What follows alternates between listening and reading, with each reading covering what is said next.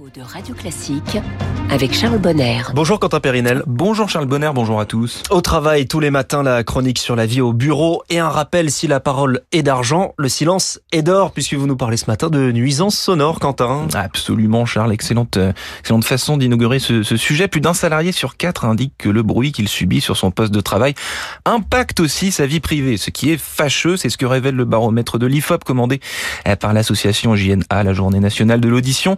Une association qui tire la sonnette d'alarme car le bruit au travail est un véritable fléau, semble-t-il. Un fléau qui s'aggrave d'année en année et qui fait souffrir de plus en plus de salariés. Et cela s'intensifie depuis l'après-Covid. Encore un phénomène qui s'intensifie avec l'après-Covid. Les experts scientifiques et médicaux de l'association appellent les acteurs économiques et sociaux à intégrer ces analyses d'impact du bruit et à agir dans un contexte de marché tendu. Et face à la montée de la souffrance au travail, il y a urgence à modifier les paradigmes du XXe siècle pour atteindre l'objectif de, j'ouvre les guillemets, tout mettre en œuvre pour éviter toute souffrance physique et mentale au travail. Je ferme les guillemets. C'est l'un des fondements de la loi de santé au travail. Alors, pardon de remuer le couteau dans la plaie, Quentin, mais quelles sont les, exactement les souffrances liées aux nuisances sonores? Vous avez raison de vouloir satisfaire votre curiosité, Charles. Ces souffrances sont précises, hein, justement. 33% des actifs déclarent des gènes de compréhension de la parole et 30% des sifflements ou bourdonnements en raison des expositions sonores. Les télétravailleurs sont aussi concernés par ces effets auditifs.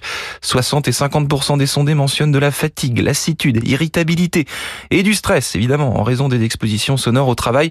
Tension et agressivité au sein des équipes s'en serait une résultante. Parmi les 52% des actifs en poste de travail déclarant vivre une gêne du bruit, pour 50% d'entre eux, cela impacte leur vie privée. Les moins de 35 ans l'expriment le plus fortement. Les solutions proposées par l'employeur sont jugées insuffisantes. C'est donc un vrai sujet. Le, le, bruit, ça peut euh, donc réellement gâcher la vie. Et c'est quoi alors les solutions? Les boules Alors il y a des solutions, les boules caisses, en effet, on va y venir, mais euh, l'espace efface le bruit, a écrit Victor Hugo dans un poème publié dans le recueil Les Orientales, qui n'évoquait pas du tout la vie de bureau, mais dont le propos, euh, en l'occurrence, peut servir notre cause, car l'espace, en effet, efface le bruit, ou du moins il l'altère. Mais avec de grands espaces de travail aérés, c'est pas vraiment à la mode, quoi. Il faut donc veiller à une bonne répartition des postes et à une bonne isolation du bruit grâce à des isolations phoniques spéciales, par exemple. Précisons également que tous les salariés ne souffrent pas du même bruit. Hein. Les nuisances de l'open space et ce que l'on entend sur un chantier, par exemple, ce ne sont pas exactement les mêmes. Alors vous parliez des boules caisses, Charles. Euh, on voit de plus en plus de cadres qui, pour avoir la paix au bureau, portent pourtant un, un casque de chantier. La boucle est donc bouclée. Et pour la radio, vous portez-vous un casque? Merci Quentin Périnel. On vous, le, on vous lit aussi dans le Figaro et on vous retrouve en podcast sur radioclassique.fr.